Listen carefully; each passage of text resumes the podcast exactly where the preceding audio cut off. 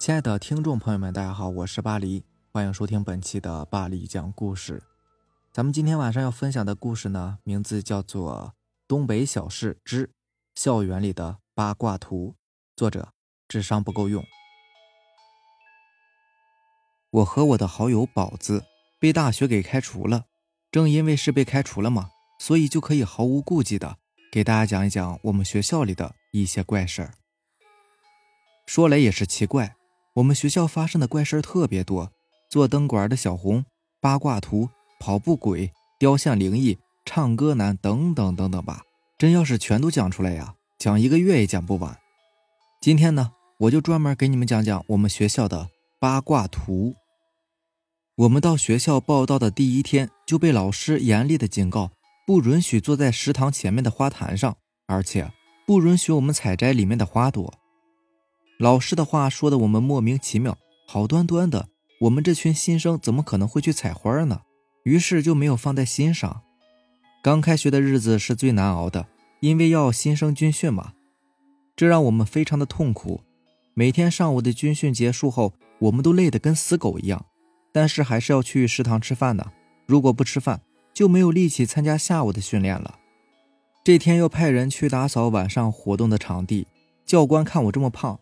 也于心不忍，于是就派我跟着那些人过去打扫，还偷偷在我耳边说：“你好好歇会儿吧，让他们干就行。”心里面一边感激着教官的关心，一边快步追上那几个学长。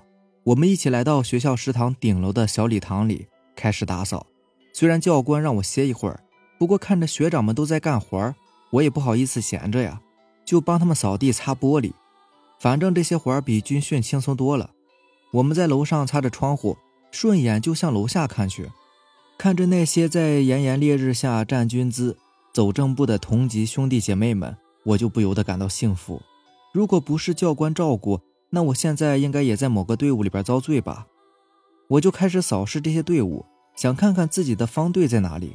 可是看着看着，我就发现有点不对劲儿。再定睛一瞧，原来问题出现在楼下的花坛上。食堂前面是一大块空地，可是不知道为什么，这些空地并没有建成广场，而是建了一座超级大的花坛。我们新生也没少抱怨这个花坛，每次去食堂都要绕上一大圈如果拆掉这个花坛呢，我们就可以直接走到食堂了，会方便很多的。以前都是从花坛旁边路过，但是花坛太大了，也没能看出什么。这次在楼顶向下看，赫然发现。这个花坛居然是一个八卦的图案，里面的花花草草正好排列出阴阳鱼的形状。以为自己有了一个重大发现，于是我就大喊：“哎，学长学长，你们快过来！我发现好东西了！”怎么是看见漂亮妹子了吗？这么高也看不清啊！几个学长都好奇的跑过来，围在窗户边上。你们看，那个花坛像不像八卦图啊？哎呀，你个二货！那本来就是八卦呀，全校都知道的。我不好意思的挠了挠头，原本以为自己发现什么新奇的东西，原来老师们早就知道了呀，只有我们这些新生不明所以。然后我就向那几个学长询问起来，为什么学校里面会有八卦的图案呢？你不是本地人吧？那你肯定不知道了。咱们这个学校啊，是几年前新开发的，以前呢，这里是一片荒坟，学校盖好之后啊，总是闹鬼。就请高人过来给破破。听说以前食堂啊前面是个大广场，高人说这里的阴气太重了，就盖了这么一个八卦图案的花坛在这里镇压那些不干净的东西。一个学长简单的给我解释了一遍。咱们学校还闹鬼呀？毕竟在高中的时候就经历过这种灵异事件，现在又长大了几岁，所以我并不会感到十分害怕，反而十分兴奋。你可别瞎寻思啊！咱们学校可是真的闹鬼，要不为啥每年都会死好几个人呢？一个学长明显看出了我的心思，警告着我：“呃，我就寻思寻思，我可不敢真去把花坛刨了。不用说刨，是一块砖都不能碰，连坐也不能坐。去年有一个学生军训休息的时候呢，坐在了花坛上，之后就每天见鬼，最后啊，在寝室里边上吊自杀喽。”晚上回到宿舍，我就把今天听来的传闻呢跟宝子讲了。宝子听完之后也是非常兴奋，对于我的劝告啊，不但不听，反倒是觉得那只是学长在骗我们。晚上我起来上厕所的时候，发现宝子的床铺上没有人，我匆匆跑到厕所，却发现他也不在那里。于是我赶紧喊醒了寝室里的其他同学，大家发现宝子失踪，便一起去找。这一找啊，就惊动了宿管的阿姨。阿姨打电话到保安室，让叶勤保安也帮着一块儿找。最后，我们在食堂前的花坛旁找到了宝子。这个二货躺在花坛低矮的水泥围墙上，正呼呼大睡呢。对于我们的询问，宝子表示自己也不清楚怎么回事，只是一睡醒就发现自己已经在这里了。回寝室的路上，我偷偷问宝子：“你小子是真中邪去的花坛吗？”“，你说呢？”宝子嘿嘿一笑，满脸神秘的对我说道：“果然跟我猜想的一样，这小子是自己去的花坛，肯定是犯二病又发作了。我也不好意思说破，只能跟着大家一起回到寝室。一场虚惊之后，大家就纷纷进入了梦乡。我正睡得迷迷糊糊呢，就听到咚咚咚的响声，一下接着一下，声音很沉重，并不是特别响，但是在寂静无声的夏夜里。”却听得那么清晰，于是我揉了揉眼睛，坐了起来，却发现寝室里下铺的其他两个同学呢，已经比我先醒了，他们正在满脸惊恐地看着宝子床铺的方向。我顺着他俩的目光看过去，只见宝子抓着床铺的铁栏杆，用脑袋一下又一下的撞在旁边的墙上，看着动作缓慢无奇，但是每撞到墙上一下，都会伴随着低沉的一声“咚”。宝子，你干啥呢？我大喝一声，宝子只是回头看着我，诡异的一笑，没有说话，而是又扭过头继续撞墙。这时候我也慌了，这小子肯定是中邪了，因为以前在农村的时候没少见到中邪的人，不能控制自己的言行举止，就跟现在的宝子一样。我赶紧拽下脖子上的护身符，直接从我的床铺扑到了我对面宝子的床铺上。因为我俩是头对头睡的，中间只挂了一层薄薄的蚊帐。我把护身符直接按在了宝子的胸口上，紧接着宝子浑身颤抖，然后口吐白沫，就昏死了过去。而宝子昏死过去之后，我却隐隐约约看到一股黑气从宝子的头顶飘了出来，然后从我们开着纳凉的窗户飘走了。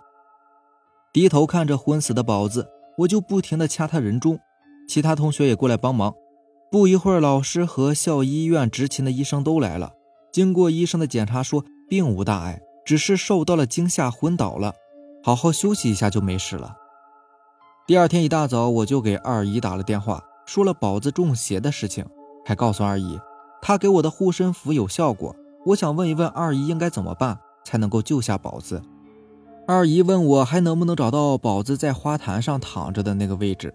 我非常确定的说能找到，然后二姨告诉我说：“你今天晚上啊就去到那里，把我给你的护身符拆开，里面有一张符咒，把符咒烧成灰，然后用纸灰在宝子躺过的地方画一个八卦，就能镇住那个恶鬼啦。”挂了电话，我就觉得宝子算是有救了，因为我对二姨是坚信不疑的。当天晚上。新生都去食堂的礼堂呢参加晚会了，还有一些人没有去，都回到寝室里边休息。我躲过了巡逻的保安，来到上次找到宝子的地方。我拆开二姨送我的护身符，里面果然有一张黄纸画的符咒。我就掏出打火机把黄纸烧掉，拢了拢剩下的纸灰，我就开始在花坛上画了起来。可是我刚一动手，从花坛里面的土壤里突然伸出来一只手。死死地抓着我的手腕，把我吓得是三魂七魄丢了一大半而那只手呢，只是紧紧地抓着我的手腕，并没有拉拽。看着那只腐烂不堪的手，我一阵恶心反胃，鼓起勇气，用我另一只手捻起了一点纸灰，拇指、食指不停地搓动，让纸灰粉末落在那只手上。那只烂手仿佛触电一般的缩了回去。于是我赶紧在宝子躺过的花坛上画好了八卦。就在我刚点上两个小圆点的时候，花坛里又伸出一只腐烂的手，想要抓我。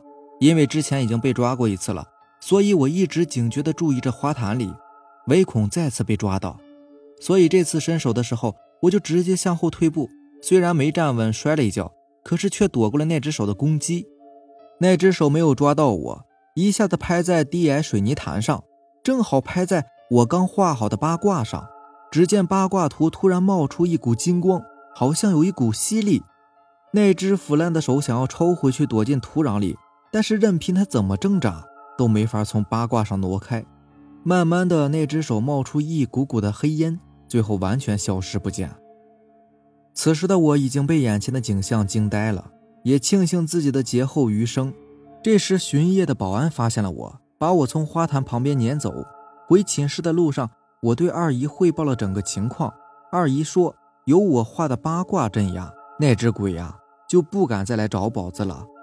听了二姨的话，我也放下心来。只不过，无论是我还是宝子，甚至是我们寝室的人，都再也不敢去那个花坛那里了。连走得近一点都不敢。我们寝室再也没有发生中邪撞鬼之类的事情。不过，其他寝室就没有这么幸运了，因为在几天之后，我们就听说工程系的一个男生，因为在花坛上坐着休息，当天晚上就以头撞墙，自杀身亡了。